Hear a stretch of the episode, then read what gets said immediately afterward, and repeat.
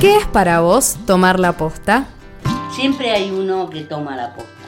Pero no interesa lo que tomé yo la posta, sino a quién le paso la posta. Cuando la posta es difícil, digamos una tarea ingrata, seguirla. Esa fuerza existe en todo.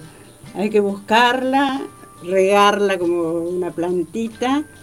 Y bueno, cuando uno afloja, buscar un compañero que en ese momento no afloje y darle un ratito la, el banderín y uno rehacerse y volver.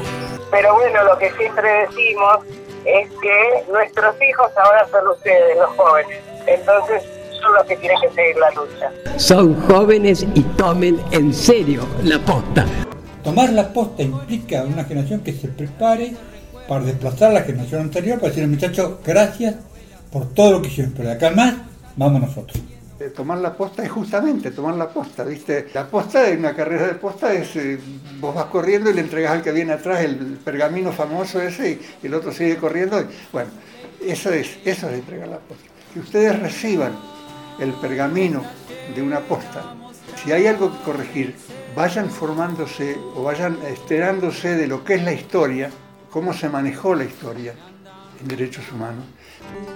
Tomar la posta el programa de los jóvenes por la memoria, por la 105.7, Radio Comunidad Enrique Angelelli.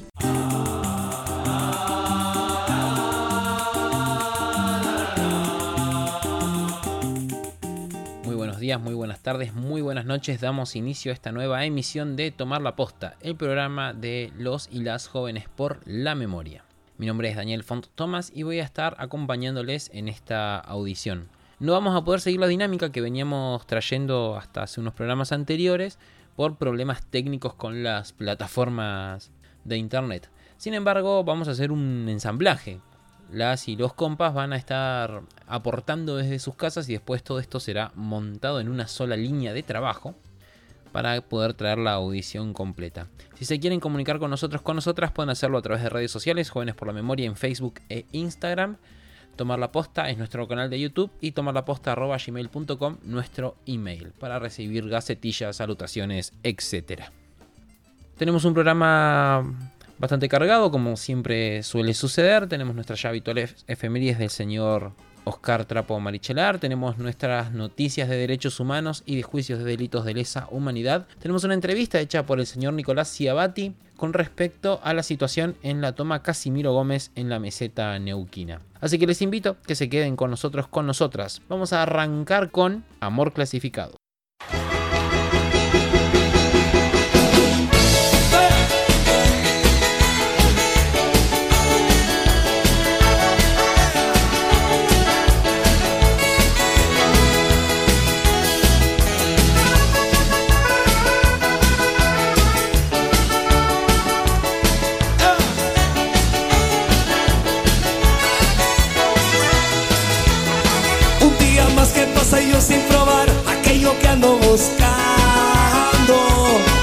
Desesperado y sin aliento traté de no sentirme cansado.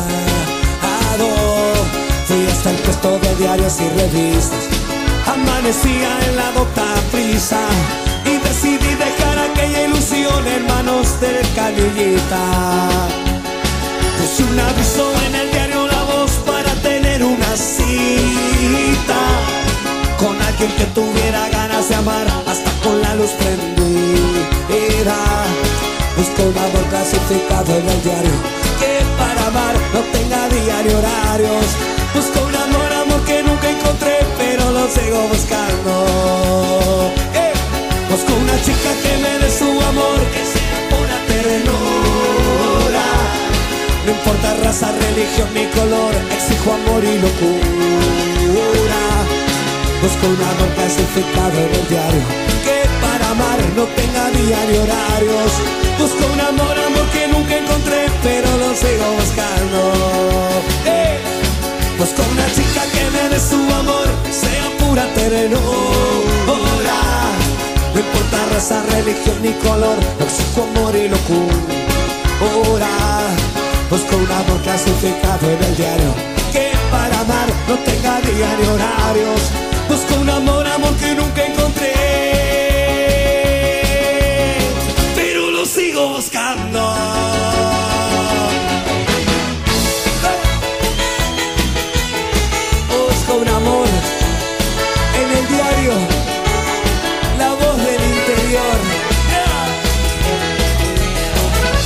Para mi vieja, canillita por oficio y obligación.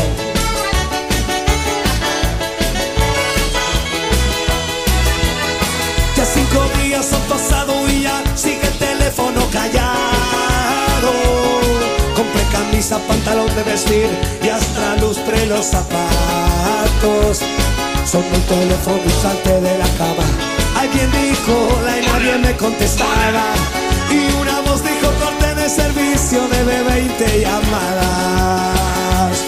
Busco una chica que me su amor, amor con poca corredora. No importa raza, religión ni color, exijo amor y locura. Busco un amor condicionado en el diario, que para amar no tenga día ni horarios. Busco un amor, amor que nunca encontré, pero lo sigo buscando. Busco una chica que me dé su amor, amor con poca corredora.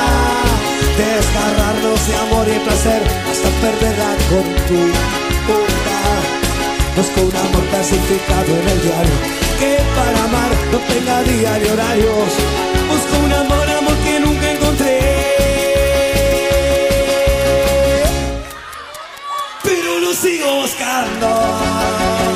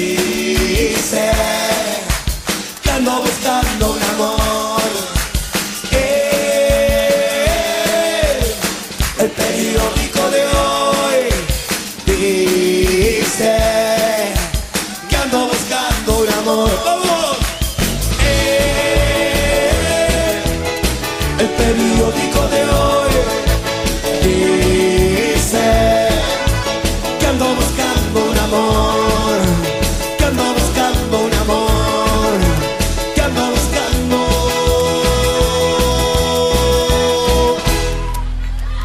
Ando buscando un amor.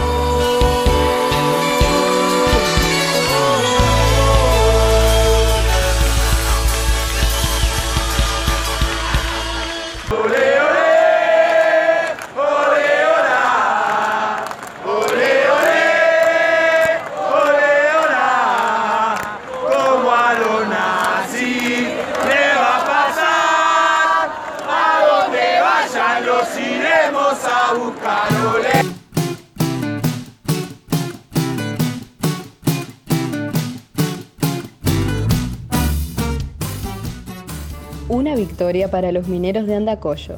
Después de recorrer dos veces la provincia, realizar cortes en Arroyito por 15 días, concentrar una semana en Fiscalía y los últimos dos días en la legislatura de Neuquén, los mineros y mineras lograron un acuerdo con el gobierno provincial. El compromiso por parte del gobierno consiste en el pago de seis meses de un subsidio de 50 mil pesos correspondientes al mes de marzo y abril y 30 mil pesos mensuales a pagar en los próximos cuatro meses. Otro punto del acuerdo fue la conformación de una mesa de trabajo para avanzar en la reactivación de la mina vía una nueva concesión, garantizando la continuidad laboral de todos los trabajadores y trabajadoras. Los mineros escribieron un nuevo capítulo, parte de la historia de luchas de la región.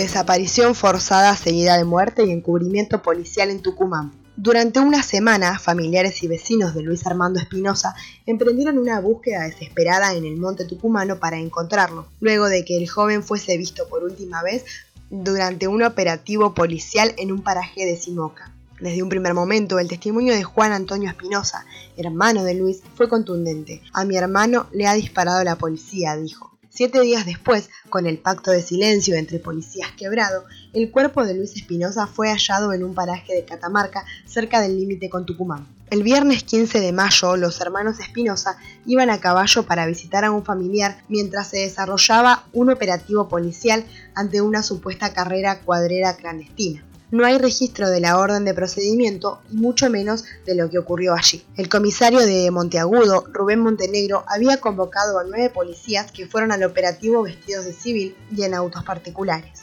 Cuando llegaron comenzaron a disparar. Juan Antonio denunció que estuvo esposado y detenido cerca de una hora mientras la policía cercaba la zona e impedía el paso. Luego, desde la comisaría de Monteagudo, se dio conocimiento a la Fiscalía 24 horas después de lo sucedido. La versión policial sostenía que los disparos habían sido al aire para disuadir y que Luis se había escapado monte adentro, esbozando incluso la posibilidad de que se escapaba porque había robado la recaudación de la carrera clandestina. Al mismo tiempo, el comisario Montenegro le decía a la familia Espinosa que no se podía dar como extraviado porque no había pasado el tiempo suficiente para hacer la denuncia. Para la pesquisa judicial, el cuerpo de Luis Espinosa fue trasladado hasta la comisaría de Monteagudo y desde allí partieron hacia el territorio catamarqueño. En dos autos particulares pertenecientes a la policía se encontraron restos de sangre y biológicos, mientras que en la comisaría de Monteagudo también se encontraron rastros de sangre que esperan ser cotejados. Además, se aguardan los resultados de la autopsia, donde se busca también un proyectil que pueda ser contrastado con las armas secuestradas. En el crimen de Luis Espinosa coinciden una práctica sistemática de las fuerzas represivas y una legitimación punitiva durante la cuarentena. Más que una falla del Estado, es la consecuencia de su carácter de clase, esta vez cobrándose la vida de un trabajador rural de 31 años, padre de seis hijos. Por eso es imprescindible acompañar el reclamo de los familiares por el juicio y castigo, denunciando la responsabilidad estatal.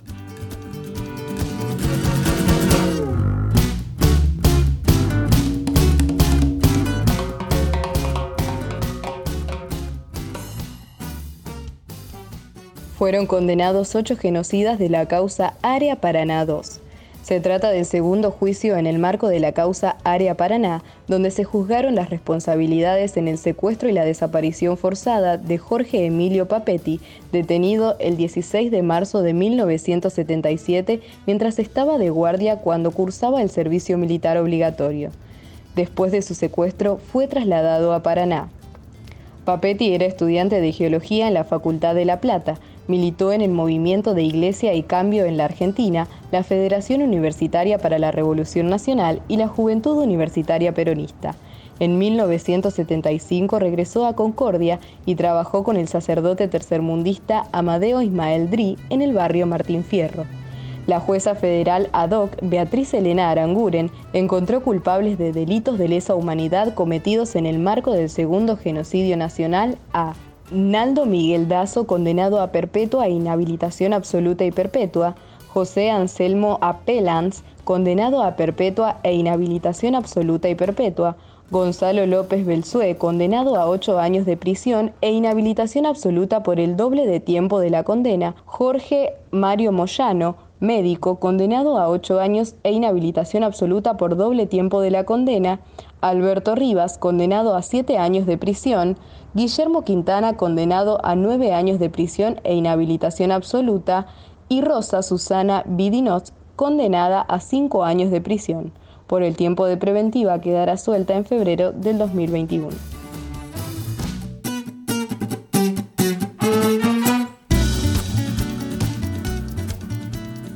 Como siempre decimos, toda la información la podés encontrar en la página de La Imposible la radio de Hijos Capital que funciona en la ex ESMA.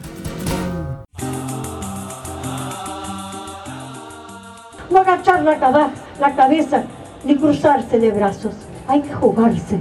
Y la vida, sí, corremos riesgos. Lo sabían nuestros hijos. Habían admitido y sabían que la muerte, como dice Che Guevara, la lleva en la mochila.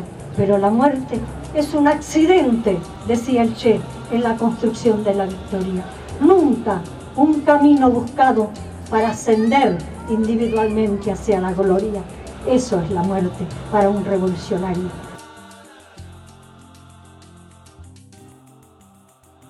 Uno de los temas sobre el que queremos reflexionar hoy es la violencia policial e institucional. Este tema está motivado por distintos hechos sucedidos estos días en la Argentina y empujados por el recuerdo de la masacre de Sainuco. Aquel asesinato de presos fugados de la cárcel de Neuquén, realizado por la policía del territorio y amparada por la complicidad institucional del poder político y judicial del momento, es la respuesta que han recibido los trabajadores y presos a lo largo de la historia argentina. La misma respuesta que recibieron los huelguistas de la Patagonia trágica y muchísimos luchadores, marginados y perseguidos a lo largo de nuestra historia, llegando a lo más profundo horror y violencia en los crímenes de la dictadura cívico-militar del 76, que demostró ser una prueba latente de una forma de ejercer el poder. La vuelta a la democracia y los 90 nos trajeron el gatillo fácil, el fusilamiento policial, que fue práctica común en aquellos años y que muestra las grandes herencias de la dictadura. Además, se sumó la persecución a obreros y periodistas que denunciaban la corrupción del poder. Durante la crisis del 2001, la brutalidad de las fuerzas represivas se vio sin filtros, con las brutales represiones en todo el país y la utilización del asesinato para callar al pueblo. Durante esos días fueron asesinadas por agentes de seguridad del Estado y privados 39 personas, entre ellas 7 niños de entre 13 y 18 años, a lo que se sumó en 2002 el asesinato de Darío Santillán y Maximiliano Costequi. Durante la década kirchnerista sufrimos distintos hechos en los que estuvieron implicados las fuerzas policiales. No hubo grandes cambios en materia institucional y se profundizó la persecución a los marginados con el endurecimiento de las penas para delitos menores. La ley Bloomberg y la aprobación de la ley antiterrorista, que en algunas provincias fue utilizada para perseguir a luchadores sociales. Tuvimos la desaparición de Jorge Julio López y el asesinato de Mariano Ferreira, con implicaciones profundas de las fuerzas de seguridad. Un párrafo aparte tiene el gobierno macrista, que en sus larguísimos cuatro años profundizó la represión policial e institucional, legitimó el gatillo fácil a través de la doctrina Chocobar, que como caso ejemplar tiene la masacre de Montermoso, donde un grupo de jóvenes fue baleado por evadir un control policial, y a lo que sumó el accionar de las fuerzas federales tanto en barrios populares como a lo largo del país, evidenciado en el caso de Santiago Maldonado o el asesinato de Rafael Nahuel y los cientos de asesinatos producidos en las villas de la Argentina denunciados por organizaciones sociales como La Poderosa, así como un marcado aumento en los casos de torturas en cárceles y muertes en personas detenidas. A la historia de abuso institucional por parte de las fuerzas represivas del Estado se le suma lo sucedido durante la cuarentena, donde teniendo un rol de control y con una sociedad bombardeada de información sobre el virus y distintos temas, y asustada por esta situación, se esconden los hechos de violencia policial institucional. Solo los medios comunitarios y populares los denuncian, mientras que los grandes medios los ocultan. Los pocos que han tenido difusión, como el caso de la docente de Neuquén, que fuera maltratada por la policía provincial, y los denominados bailes de los jóvenes de las villas de Buenos Aires por parte de Gendarmería. Pero muchos otros están invisibilizados, ocultados por los grandes medios. Como lo sucedió en Tucumán el viernes 15 de mayo, cuando la policía Tucumán intervino para dispersar una cuadrera no autorizada, y Luis y su hermano Juan iban desde la casa de Rodeo Grande a la de un familiar en Paraje del Melcheo, la policía tucumana golpeó a Juan hasta dejarlo inconsciente, pero este llegó a ver cómo le disparaban a su hermano Luis y lo cargaban en una camioneta. No supo más de él. Gracias a la rápida reacción de la familia y amigos que salieron a cortar las rutas para visibilizar la desaparición, obligó al Poder Judicial tucumano a intervenir, logrando que nueve policías tucumanos y un colaborador civil empleado de la seguridad de la comuna de Monteagudo fueran detenidos e imputados por la desaparición forzada de Luis Armando Espinosa. Se comprobó que fue llevado una camioneta de la propiedad de la cabo Miriam González, y hay indicios que nos llevan a pensar que los policías le dispararon, lo mataron y desaparecieron su cuerpo. Dos de los imputados, González Rojas y Celaya, ya tenían antecedentes de haber matado a golpes a Alan Andrada, de 20 años, detenido a la salida de un boliche en octubre del 2018, causa convenientemente archivada por la justicia tucumana. Lamentablemente, el cuerpo de Espinosa fue encontrado el 22 de mayo, a bastante distancia del lugar del hecho, en un precipicio de 150 metros de profundidad, y envuelto en bolsas rodeadas de cinta. El mismo día en el que el presidente de la Nación, Alberto Fernández, visitó la provincia de Tucumán y se reunió con el gobernador Juan Luis Mansur, lo que revela el nivel de impunidad que solo el aparato estatal puede proveer. A esto se le suma la represión sufrida en el Loflasquem Huinculmapú, de Villa Mascardi, cerca de Bariloche, la misma comunidad a la que pertenecía Rafael Nahuel, el joven asesinado por la espalda por prefectos federales el 25 de noviembre del 2017. Este 21 de mayo, el territorio de la comunidad fue rodeado por personal policial, que realizó disparos con armas de fuego y provocó un incendio que quemó una de las casas. Esta intimidación tiene por fin lograr que la comunidad abandone sus tierras. Ellos están resistiendo, apoyados por la solidaridad de los organismos y organizaciones sociales que intentan acceder al lugar y la policía provincial no les permite. Estas mismas prácticas las podemos evidenciar en la agresión sufrida por los vecinos del que realizan la toma Casimiro Gómez, en la ciudad de Neuquén, donde la policía provincial amedrentó a los ocupantes con la intención de que abandonasen la toma. Una de las profundas deudas que tiene nuestra democracia es darle un propósito claro a las fuerzas de seguridad, el que dejen de ser defensoras de privilegios de los poderosos y el robo al pueblo, protegiendo su propiedad y sus negocios, y pasen a ser, o vuelvan a ser, reales protectoras de la ley y el ciudadano, que éstas sean elementos garantes de la democracia y la justicia, y que garanticen la seguridad para todos y cada uno de nosotros.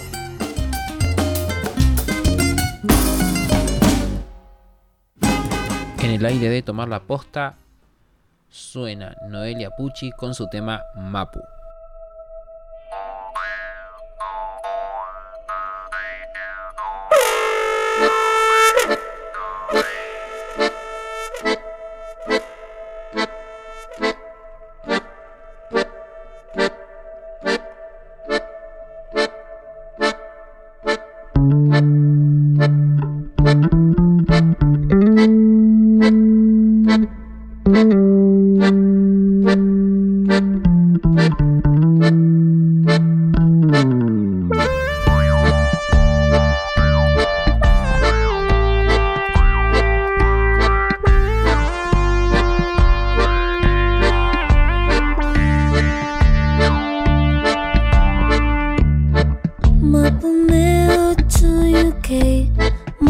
생애지 카페 외지?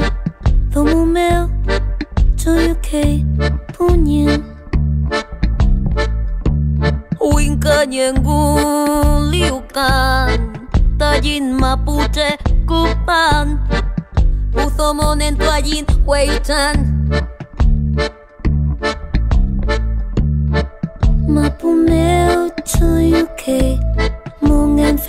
poética, famoete Fumo meu, sonho que punha O encanhengo, Tajin mapuche, cupan Uzo monen toallin, weitan, weitan Thank you.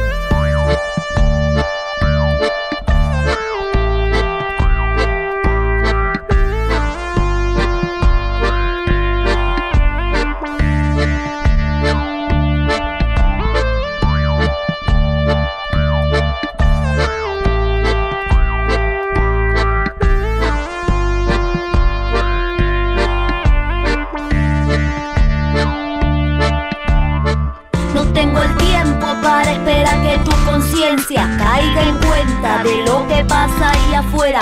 Si bien adentro te sientes bien, bien. Quédate ahí adentro, pero te advierto que todo vuelve, que es una rueda. Hoy estás arriba, mañana estás afuera. Te lo explico mejor cuando te toque en el bolsillo, cuando te toque en el trabajo, cuando te toque en un hijo, cuando te toque en ese pequeño, tu pequeño espacio de poder.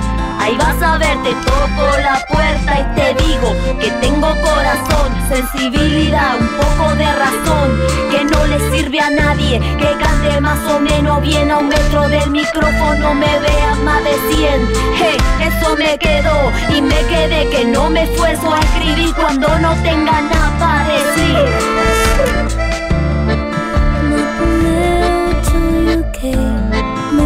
Fengeti, kafen weti Thumu meu, tuyuke, umi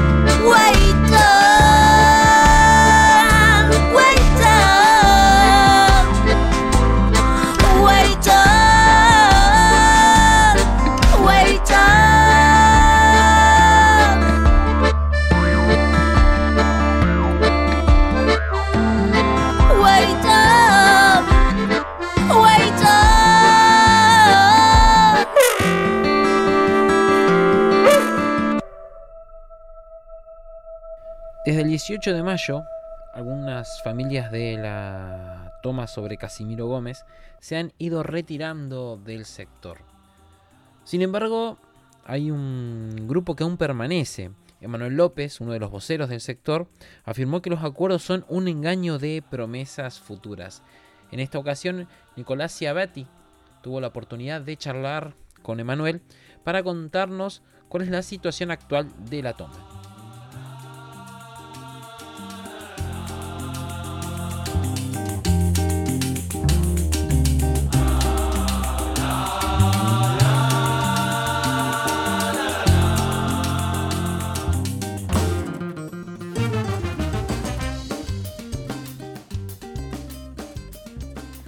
Hola, muy buenos días. Eh, ¿Cómo estás? ¿Cómo estás, Emanuel? Hola, ¿cómo estás? Primero principal agradecerte a vos y a, y a todo tu equipo, a toda tu gente por el espacio que nos das y poder visibilizar nuestra lucha, ¿no? A raíz de la situación actual, sabemos que la toma Casimiro Gómez, eh, ¿cómo, cómo, la pregunta es cómo está en la situación actual hoy en día? La verdad que estamos como cuando empezamos, grupos de familias eh, asentadas en terrenos que antes eran baldíos, ciudades de cielo abierto, eh, un empresariado que reclama sus tierras, un gobierno que mira para otro lado, siempre tirando para el lado de los que más tienen y la justicia con la misma orden de desalojo y con la misma intención desde un principio, digamos, ¿no? Eh, nosotros esperamos a partir de la decisión del Tribunal Superior de Justicia de reactivar todo lo que es el ámbito de justicia que hizo volver a todos los trabajadores. Eh, creo que ayer lo, tomó hoy. Eh, creemos que se pueda empezar a trabajar, eh, tanto fiscalía como gobierno, puedan empezar a trabajar una alternativa diferente a la que han propuesto, ¿no? Claro, sí. Hay, hace unos días, por ejemplo, hace seis días atrás nos enteramos de una noticia de Neuquén Informa de un retiro voluntario de 170 familias. Eh, entonces, eh, queríamos preguntarte eh, a, partir de esto, eh, ¿qué tan cierto es? Si hubo acuerdo de retiro de alguna de las partes.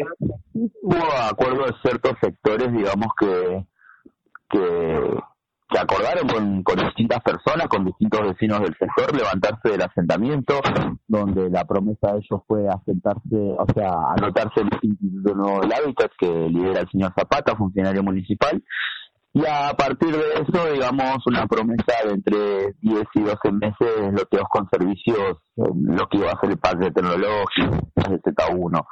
Nosotros la verdad que no, no, no le tenemos confianza al gobierno de Mariano, no, no, creemos en esa, en esa promesa de, de futuras tierras. Eh, nosotros tenemos gente, tenemos argumentos, no es porque somos tercos, ¿no? Eh, por ejemplo, tenemos un, una vecina en el asentamiento que está anotada hace 10 años y tiene una niña síndrome de Down que tendría que tener eh, esa prioridad, digamos, hace 10 años anotada en el Instituto Provincial de Vivienda y aún no ha recibido su vivienda. Y hoy por hoy, por la acción que ha tomado, ha dejado de alquilar, ha dejado de vivir de prestado y hoy por, por hoy, está bien, no es un techo digno, pero tiene un pedazo de tierra que está bien, es usurpada, pero puede contar con ella, ¿no? Y se le hace más más fácil llevar los gastos de medicamentos y de alimentos y demás, digamos. O sea, no, no creemos en, en esto de gobierno de retirarte que en 12 meses te llamamos y te damos una vivienda, no no lo vemos viable, digamos, no. Claro, entonces ahí va. Si hubo entonces un retiro, hubo entonces alguna propuesta, algún acuerdo. La eh, propuesta que hizo el gobierno fue exactamente esa la que yo te digo, anotarse en ese instituto de vivienda del hábitat. Sinceramente, han jugado con la necesidad de la gente, como la gente no tenía ni para comer, le ofrecieron supuestos cheques de alquiler que muchos no han cobrado, eh, y era esa la opción del gobierno, o dejaba todo en manos de la justicia y que sigas en cauce penal. Nosotros decimos que, que, no, es como un poco apretar a las familias, por así decirlo, o sea, o recibís la oferta o te mandamos la policía, prácticamente. La verdad que nosotros estamos resistiendo, somos alrededor de entre 300 y 400 familias que estamos en la meseta de Neuquina que no nos vamos a mover y que vamos a esperar una alternativa diferente. La gente quiere tierra por tierra y no es no que no piense Mariano Gaido o el señor gobernador que acceder a la tierra a esas familias que ocupan es un premio a aquellos que ocupan. Más que un premio es una deuda con el sector más vulnerable de la sociedad. No van a premiar a nadie, van a pagar una deuda, porque el acceso a la tierra también es una deuda del Estado y nos están debiendo hace muchos años. Sí, es una deuda, es una necesidad eh, básica, humana también. como obviamente está en plena discusión el tema de la de la vivienda. Mariano Gay en su campaña prometió 3.000 lotes con servicios, 3.000 lotes. Eh, el señor gobernador en su campaña pasada prometió 10.000 viviendas en cinco años. O sea, hicieron su campaña en base a la gente que no tiene dónde vivir y la gente los ha elegido para que solucionen estos problemas. Por eso nosotros, los vecinos del asentamiento, estamos trabajando en un proyecto, ya que el gobierno no tiene una propuesta para nosotros, vamos a llevarle nosotros una propuesta al gobierno que habla del techo digno. Nosotros lo que queremos es nuestro techo digno, no lo queremos gratis, queremos pagarlo, como la ley dice, pero la necesidad nos ha arrastrado al asentamiento. Nosotros a la hora de la toma, nosotros decimos, nosotros somos lo primero que no queremos la toma o el asentamiento. Nosotros no queremos la chapa y el cartón, que nuestros hijos vivan como están viviendo, que pasen frío en invierno, que en verano se mueran de calor, que no haya agua potable. Pero la necesidad, la extrema necesidad, se lleva a eso. Por eso nosotros insistimos que si hay un sector de la sociedad neuquina que es vulnerable, que, que más necesita lo que se basa la cuestión de tierra, está en Casimiro Gómez. Bien, y te, te hago una consulta de, las de los organismos o los entes que se acercaron para mediar. No sé, vos por ahí decís el gobierno, entiendo que es el gobierno municipal, y no sé si Defensoría del Pueblo se ha acercado o, o algún otro. No se ha acercado nadie, en Defensoría del Pueblo, el doctor Riva dice, como nosotros no nos acercamos, bueno, ellos no intervienen.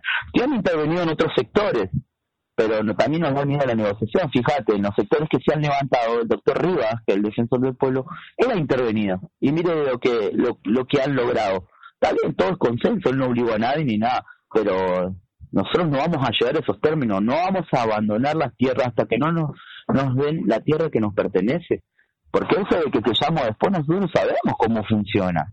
El gobernador no va a hacer 10.000 viviendas en cinco años, Mariano Galgo no va a hacer 3.000 lotes en, eh, en, en, en cua- en cuatro años, y, no- y lamentablemente no todos los que se levantaron de la toma van a ser beneficiados, porque es una realidad, así ha actuado este gobierno durante años y no es algo que lo diga yo, pregunte a cualquier ciudadano de la ciudad que no tenga dónde ir, ¿cuántos años lleva anotado en el IPBU de Marcelo San Pablo?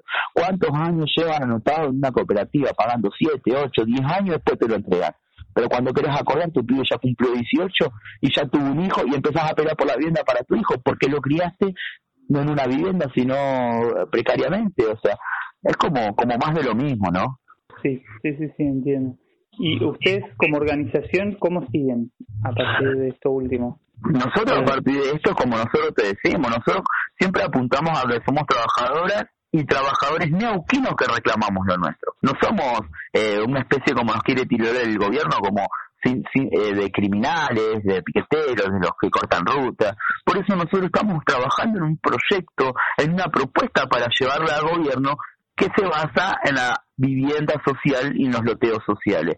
Porque cre- nosotros creemos, estamos convencidos de que nosotros somos la parte de la solución, no somos el problema. No, no es que somos eternos reclamadores, que no, al contrario, estamos evaluando con los vecinos del sector, evaluando una propuesta de que si hay que abandonar las tierras, las abandonaremos, pero tiene que haber un proyecto que hable de la tierra por la tierra, vivienda por, por tierra, porque el gobierno insiste que en las tierras donde estamos asentados son indispensables para el desarrollo de Vaca Muerta. Nosotros qué decimos, no queremos ponerle trabas al gobierno, queremos que este gobierno sea el mejor gobierno, pero con nosotros adentro, como, como dijo alguna ex mandataria. El gobierno tiene que funcionar con la gente adentro, no con la gente afuera. Bueno, nosotros hoy estamos afuera. Si esta es la mejor provincia, el gobernador tiene que saber que nosotros no estamos dentro de la mejor provincia. O somos la mugre de la casa que se esconde abajo de la alfombra. Y no queremos ser eso. Estamos cansados de que nos tienen del de la toma, del de la chapa, del del cartón. Yo creo que el intendente tiene una oportunidad única de trabajar de tantos asentamientos que se han hecho como su antecesor. No logró, no logró eh, coordinar con la gente de los asentamientos, no logró trabajar con la gente de los asentamientos. Fíjate 7 de mayo, una toma inmensa eh, a la altura de Casimiro Gómez.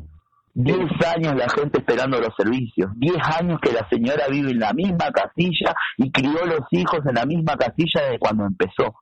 Yo creo que Mariano Gallo tiene una oportunidad única de lograr que un asentamiento te pueda trabajar y demostrar que él está a la altura de las circunstancias para trabajar en un techo digno. Y es como yo le digo, no que no piense que es un premio a los que ocupan, es una deuda con el, es una deuda saldada con los sectores más vulnerables. Por eso vamos el día martes vamos a, a acampar en autovía norte, vamos a movilizarnos, vamos a marchar, vamos a permanecer ahí, eh, llamando al gobierno, al señor Zapata, a San Pablo, que se acerquen con un proyecto, con una idea diferente, o que nos sentemos juntos a trabajar eh, en una mesa de trabajo y que si ellos realmente quieren solucionar la vida de estas personas, que se pongan a trabajar, porque nosotros estamos dispuestos a trabajar también.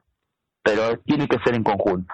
Solo no vamos a lograr nada y vamos a seguir en el plan de lucha. Lo único que nos queda a nosotros, los ciudadanos comunes, los trabajadores, las trabajadoras que se asentaron, es la acción ciudadana, la marcha, la movilización. Claro, totalmente de acuerdo con vos, eh, Emma. Y, y bueno, también eh, recordar que por ahí el mandar un camión hidrante, mandar a la policía de levantamientos, es algo que ya vivimos como neuquinos eh, y que no es no aporta el diálogo.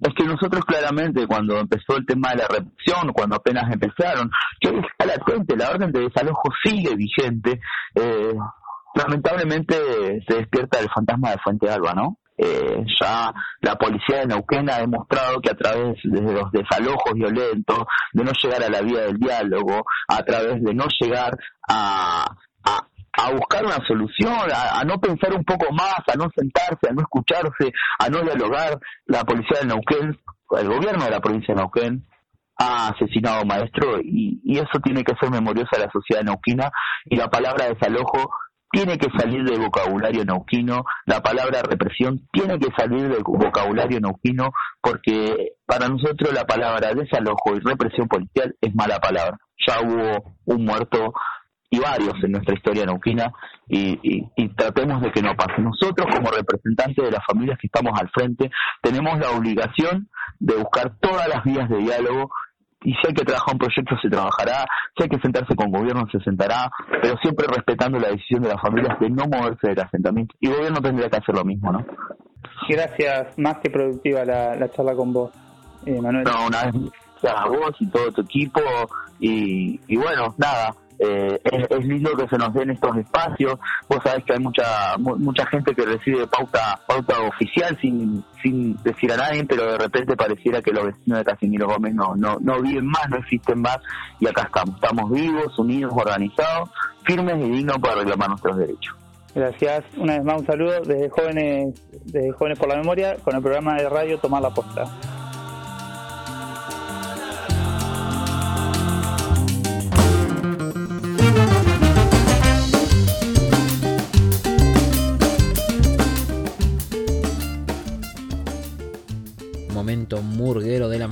Agarrate Cantalina con Soy.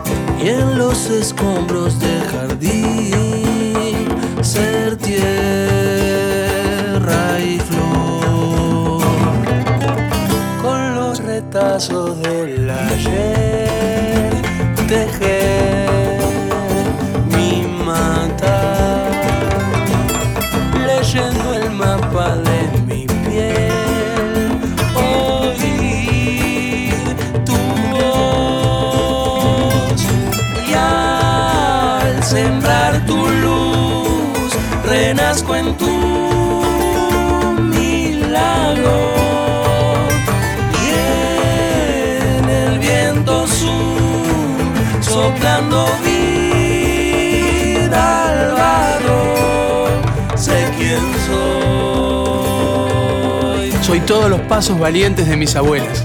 Su latir furioso que dio vueltas la tierra, partió los muros y estalló el silencio hasta vencerlo entero. Soy todos los pájaros de humo tejidos en su aire, nacidos para buscarme. Soy la terquedad de mis abuelos, su semilla sedienta y justa, la profecía imposible de sus libros y el mar lejano de su niñez. Soy los ojos de mi madre, el fuego de su sangre, el eco de su esperanza. Soy las manos buenas de mi padre hechas cuna. Soy la carcajada más alta del mundo en una foto sobre sus hombros. Soy todas las esquinas de esta ciudad de candiles y tempestades y cicatrices y alas. Sus 30.000 ausencias ardiendo, viviendo en los brazos que sostienen los carteles que me hacen ser quien soy. Y al sembrar tu luz, renazco en tu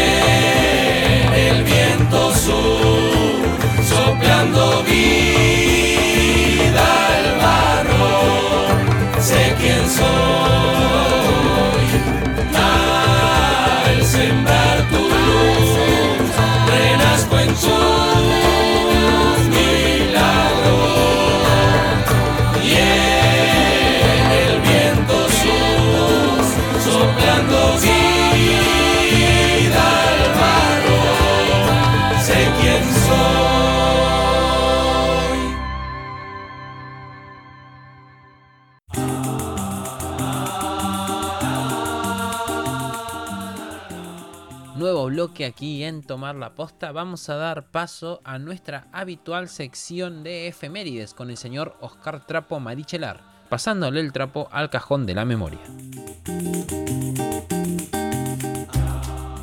Bueno, y llegando a la sección efemérides, eh, hoy tenemos por lo menos la primera efeméride, una efeméride que realmente nos conmueve y que tenemos mucha, teníamos muchas ganas de, de traer al programa.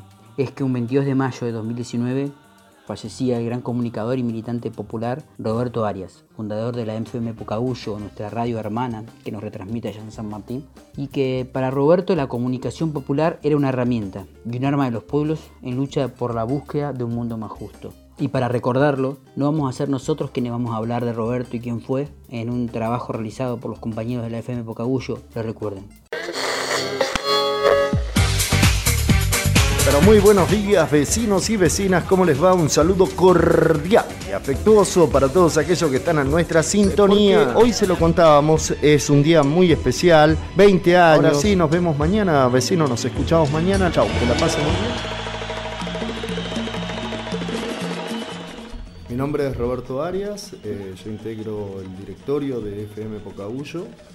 FM Pocahullo es un proyecto comunitario de comunicación, particularmente en radio, desde hace 23 años y estamos aquí en Sarmiento 340, en San Martín de los Andes, en la provincia del Neuquén, Patagonia, Argentina.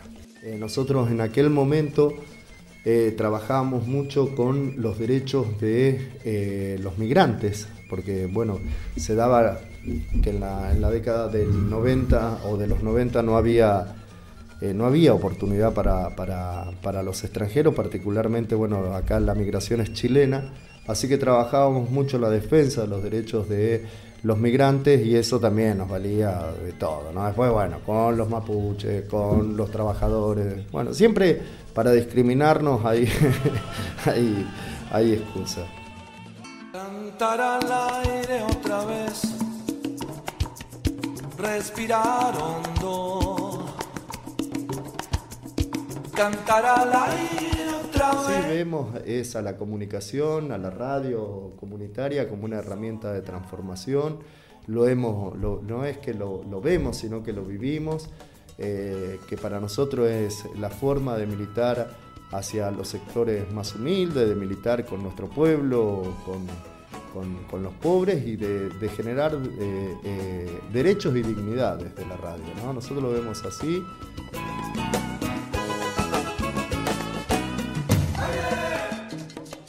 Y decirles a todos un saludo muy grande, a ustedes también que están en esta lucha, a todos los que están escuchando y, y a todos que, que, nos tenemos, vamos a vivir una sola vez, por más que después el, el, loco te haga resucitar, pero digo, por lo menos vivirlo con dignidad esa única vez, ¿no? Y creemos y estamos convencidos que es así.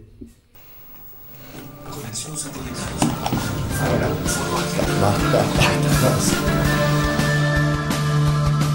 En San Martín de los Andes, provincia de Neuquén, falleció el gran comunicador y militante popular Roberto Arias. Fue fundador y referente de la FM Pocahuyo, la radio comunitaria del pueblo. Fue uno de los fundadores del Foro Argentino de Radios Comunitarias, Farco, y antes de la Red Norpatagónica de Radios Populares. Vivía las 24 horas para transformar la realidad, para la política que se construye desde el pueblo organizado y junto al pueblo para la comunicación popular, para la interculturalidad. Nuestra tesis es que la radio es una herramienta de transformación social y no son para nosotros palabras. Lo hacemos cotidianamente cuando damos información o cuando tenemos que poner el cuerpo junto a nuestros vecinos trabajadores o nuestros vecinos mapuches. Roberto Arias. Hermano de la mano, mar de gente me enseñará cómo hacer hablar al sentimiento. Con una profunda tristeza, les compartimos la partida y la despedida a un hermano, compañero, amigo, comunicador y revolucionario, el Roberto Arias. Fundador y uno de los directores de nuestra radio, FM Pocahuyo, la radio comunitaria del pueblo en San Martín de los Andes. Se fue de nosotros, de nosotras, el más tosudo, el más cabeza, el más calentón, el más rebelde. Pero convencidos, convencidas de que tenemos un arma poderosa que bien supimos construir. El mensaje de Roberto fue claro. El cambio del próximo siglo no será posible si no somos capaces de desarrollar una nueva relación con nuestros hermanos de los pueblos originarios.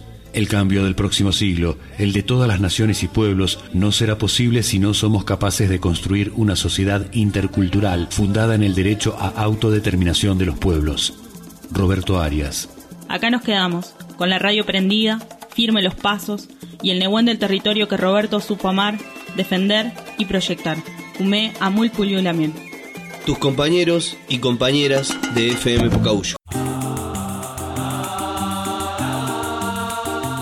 Agradecerles a los compañeros de la FM Pocagullo por su testimonio, recordar a Roberto como lo que fue, un comunicador popular, siempre cerca de los más necesitados, siempre cerca del pueblo mapuche, que entendió que la mejor herramienta de la comunicación era darle voz a los que no tienen voz. Y otra de las efemérides que queremos recordar es el 23 de mayo de 1988, cuando se realizó en la capital federal la Marcha Blanca Docente, movilización nacional que buscaba poner en debate la situación de la educación y de los salarios docentes a nivel nacional. En marzo de 1988, la docencia argentina protagonizó lo que para muchos consideran una gesta histórica en la educación del país. En aquel entonces, la CETERA de Garcetti convocó un paro por un tiempo indeterminado, con altísimo acatamiento en todo el país. Y el 18 de mayo, desde el norte, del sur y el oeste del país, partió una marcha que convergería en bueno, Capital Federal el 23 de mayo, con tres reivindicaciones centrales. Vamos a escuchar a Cristina, que nos cuenta su experiencia en esa época como docente y, y como parte de la Marcha Blanca Docente. En aquel entonces, en marzo de 1988, a través de la CETERA, cuyo secretario general era Garcetti, convocó, convocó a un, un paro por tiempo indeterminado.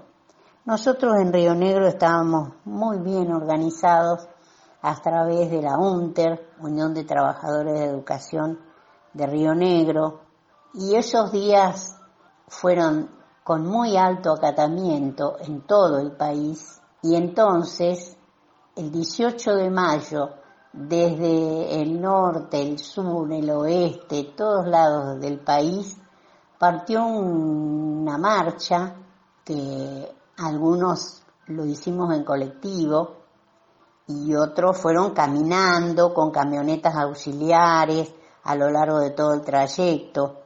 Nosotros, por ejemplo, los compañeros, que eran como 20, salieron de, de Chipoleti y iban con asistencia, por supuesto, que había organizado el sindicato, pasando por todos los lugares, convergiendo los compañeros de distintas seccionales, pero llegaron caminando, descansando, por supuesto, haciendo relevo, y ese 23 de mayo se convergió en Buenos Aires, en la capital federal, con tres reivindicaciones centrales.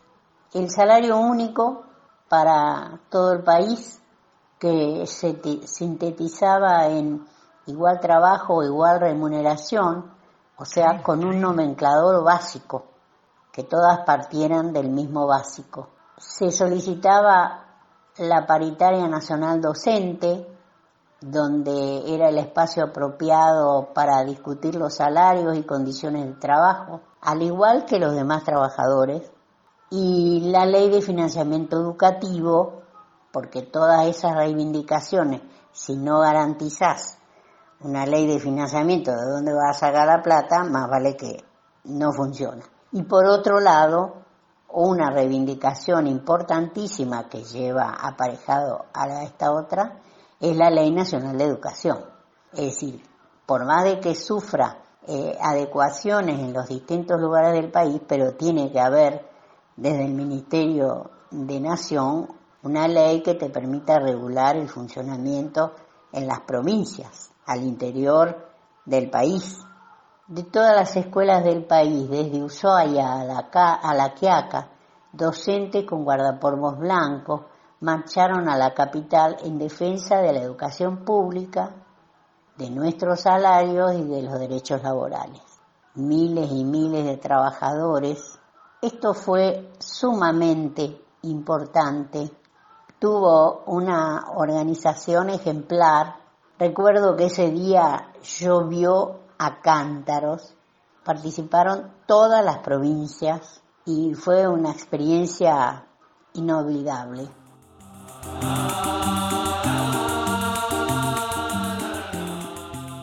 Otra de las efemérides que tenemos para recordar es por ejemplo el 25 de mayo.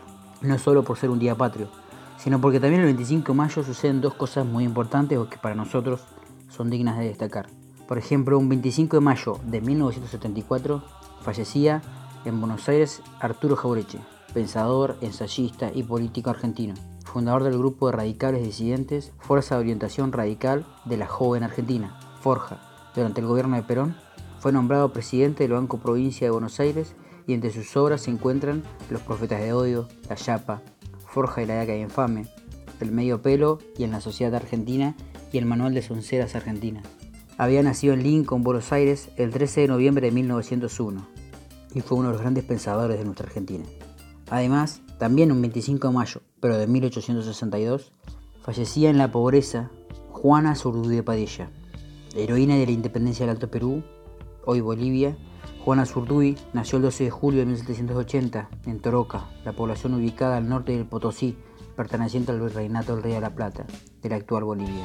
Hija de Eulalia Bermúdez, una chola o mestiza proveniente de Chuquisaca, y Matías Azurduy, un hacendado blanco de buena posición económica, Juan aprendió desde muy chica el oficio del campo, acompañando a su padre.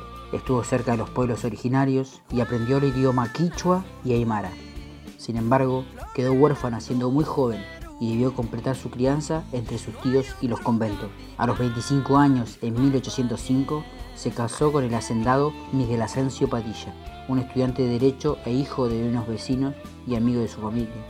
Tuvieron cinco hijos, Manuel, Mariano, Juliana, Mercedes y Luisa los cuales, a comienzos de la lucha revolucionaria, murieron todos por enfermedad de paludismo. Este golpe, del cual se recuperaría, no melló su espíritu revolucionario.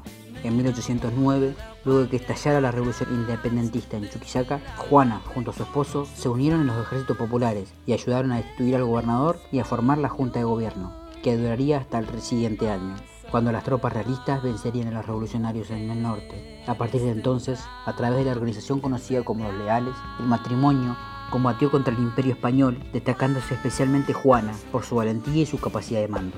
Este hecho le valió el nombramiento de tenienta generala en 1816 y la entrega de un simbólico sable. Este sable sería el del mismísimo general Belgrano, quien en la carta de, de entrega le dejaría claro que su valor en batalla y su entrega por los campesinos del norte le hacían merecedora de ese sable y del cariño que éste le profesaba. Ese mismo año, ya embarazada de su quinto hijo, Juana sufrió una herida en la batalla de la laguna, al intentar rescatar a Miguel Asensio Padilla, que moriría en combate. Su cuerpo fue colgado por los realistas y luego de dar a luz, la soldada se unió a la guerrilla de Martín Miguel de Güemes y fue a recuperar el cuerpo de su esposo. Defendió el norte del país en seis ocasiones de invasiones realistas. Años después, tras caer el último reducto realista del ex virreinato del Río de la Plata en el Alto Perú, el 1 de abril de 1825, Simón Bolívar le ascendería a coronel y le otorgó una pensión que recibió durante cinco años. Y murió en la miseria un 25 de mayo de 1862, a los 81 años, en la provincia argentina de Jujuy. Fue enterrada en una fosa común. Cien años más tarde, sus restos fueron exhumados y trasladados al mausoleo construido en la ciudad de Sucre. Bolivia, en 2009, la ascendió a mariscal de la República Boliviana y Argentina en general del ejército argentino. Queremos recordar a Juana, su valor y su interés. Y los invitamos a buscar en internet o a estar atentos a la llegada de una película realizada por el gobierno boliviano llamada Juana Zurduy, la guerrillera de la patria grande. Y también un 25 de mayo de 1810 se producía la Revolución de Mayo y la creación del primer gobierno patrio. Si bien esto no era la independencia, fueron los, los primeros pasos en separarse del dominio español, queríamos recordar esta fecha en palabras de Mariano Moreno, y él nos decía, un pueblo no debe contentarse con que sus jefes sobren bien, debe aspirar a que nunca puedan obrar mal. Si los pueblos no se ilustran, si no se vulgarizan sus derechos, si cada hombre no conoce lo que vale, lo que puede y lo que sabe, nuevas ilusiones sucederán a las antiguas y después de vacilar algún tiempo, entre mil incertidumbres, será tal vez nuestra suerte no tiranos sin destruir la tiranía. Los pueblos deben estar siempre atentos a la conservación de sus intereses y derechos y no deben fiar más que de sí mismos. El extranjero no viene a nuestro país a trabajar en nuestro bien, sino viene a sacar cuantas ventajas pueda proporcionarse. Recibámosle en buena hora, aprendamos las mejoras de su visibilización, aceptemos las obras de su industria y franquémosle los frutos de la naturaleza que nos reparte a manos llenas. Pero miremos sus consejos con mayor reserva y no incurramos en el error de aquellos pueblos inocentes que se dejaron envolver en cadenas, en medio del embelezamiento que les habían producido los chiches y coloridos abolarios. Estas palabras que nos invitan a estar atentos son palabras que queríamos recordar en el marco del 25 de mayo. Y último, pero no menos importante, queríamos también recordar que un 29 y 30 de mayo de 1969 estallaba en la ciudad de Córdoba el conocido Cordobazo. Durante el gobierno de Onganía comenzó a evidenciarse una crisis con estallidos en distintos puntos del país. Como ya hablamos en programas anteriores, el correntinazo, el rosariazo. Son los preludios del Cordobazo, donde los sindicatos ESMATA y Luz y Fuerza convocarán un proactivo con movilización para el 29 de mayo. Los estudiantes van a adherir con fuerza a la medida y pronto, debido a la represión policial, estallará un conflicto que durará varios días en la ciudad de Córdoba. Vamos a escuchar un audio que nos cuenta y nos habla sobre la situación vivida en Córdoba en esos días.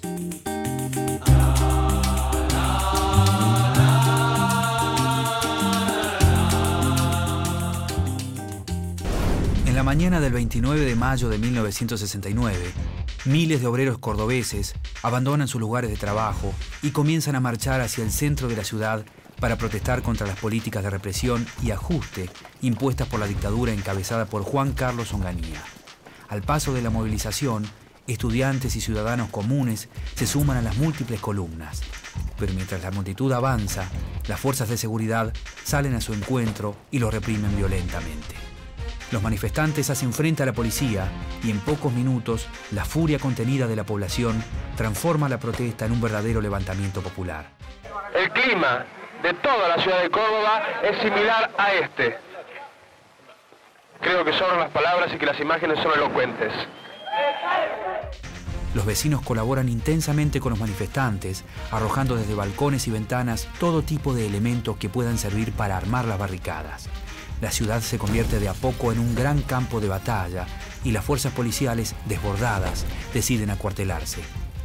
Córdoba queda en manos de sus habitantes, quienes a partir de ese momento descargan su furia contra locales de firmas extranjeras y edificios gubernamentales. Con el paso de las horas, el panorama en el centro demuestra la verdadera magnitud de lo acontecido. Comercios con vidrieras rotas, automóviles y colectivos tumbados en las calles, arrasados por el fuego de las Molotov. Al caer la tarde, el gobierno nacional ordena a las fuerzas del ejército y de gendarmería ocupar la ciudad. Aquí vemos avanzar por plena Avenida Colón a efectivos de la gendarmería. Recién al día siguiente los militares logran tomar el control de la ciudad. Cientos de personas son detenidas y hay un número indefinido de muertos y heridos. Por varios días, Córdoba mantiene el aspecto de una ciudad devastada por los efectos de una catástrofe. Sin embargo, el ánimo de los cordobeses es el mejor. Pese a la represión, han salido a la calle y se han pronunciado contra la dictadura. Algunos aviones sobrevuelan todavía la ciudad. Entre tanto, abajo, la ciudad muestra la imagen del caos. Bautizado como el Cordobazo, este verdadero levantamiento popular será el principio del fin de la autodenominada Revolución Argentina.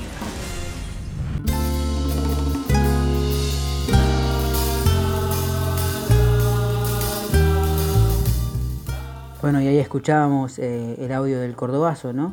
Y que la política económica del ministro de Economía, Adalbert Krieger Bacena, ponían en gran alerta al pueblo argentino. Y muchas de esas políticas económicas las volvimos a sufrir en distintos tramos de nuestra historia. Y para nosotros, por ahí, los más jóvenes, podemos recordarlas eh, muy cercanas a lo que son las políticas económicas del gobierno macrista, como la liberación del mercado cambiario, la devaluación de la moneda, el congelamiento de los salarios, una economía completamente dependiente de la inversión extranjera, la supresión de los subsidios a distintos productos, los despidos masivos a empleados estatales y cierres de empresa debido a la situación económica de desventaja con la competencia y el debilitamiento de los sindicatos a través del dictado de conciliaciones obligatorias en todos los rubros. Estas políticas que lamentablemente son muy conocidas para nosotros son las que protestó el pueblo argentino y se puso de pie en ese glorioso año 69. Y finalmente, la última de las efemérides que tenemos para recordar es que un 30 de mayo de 1916 eran fusilados un grupo de ocho presos que se habían fugado de la cárcel de Neuquén, en el lugar conocido como Paraje Zainuco, cercano a la ciudad de Zapala. La fuga se había producido el 23 de mayo y las razones reales del fusilamiento nunca serán esclarecidas. Lo más cercano que estaremos a un esclarecimiento serán los distintos relatos reconstruidos por el entonces periodista Abel Chaneto, director del diario Neuquén, quien se hizo cargo y quien tomó la búsqueda de verdad por este caso. Al finalmente ser asesinado por el poder político y policial del territorio, ya que estaba comprometido en develar todo lo sucedido con la masacre de Zainuco. Aprovechamos para recordar este hecho, uno de los primeros hechos de impunidad e injusticia que vivimos en nuestro territorio, y no olvidar que uno de los pilares de la democracia debe ser la justicia y el respeto de la vida en todos sus ámbitos. Y de esta forma terminamos, los dejo con mis compañeros para cerrar el programa.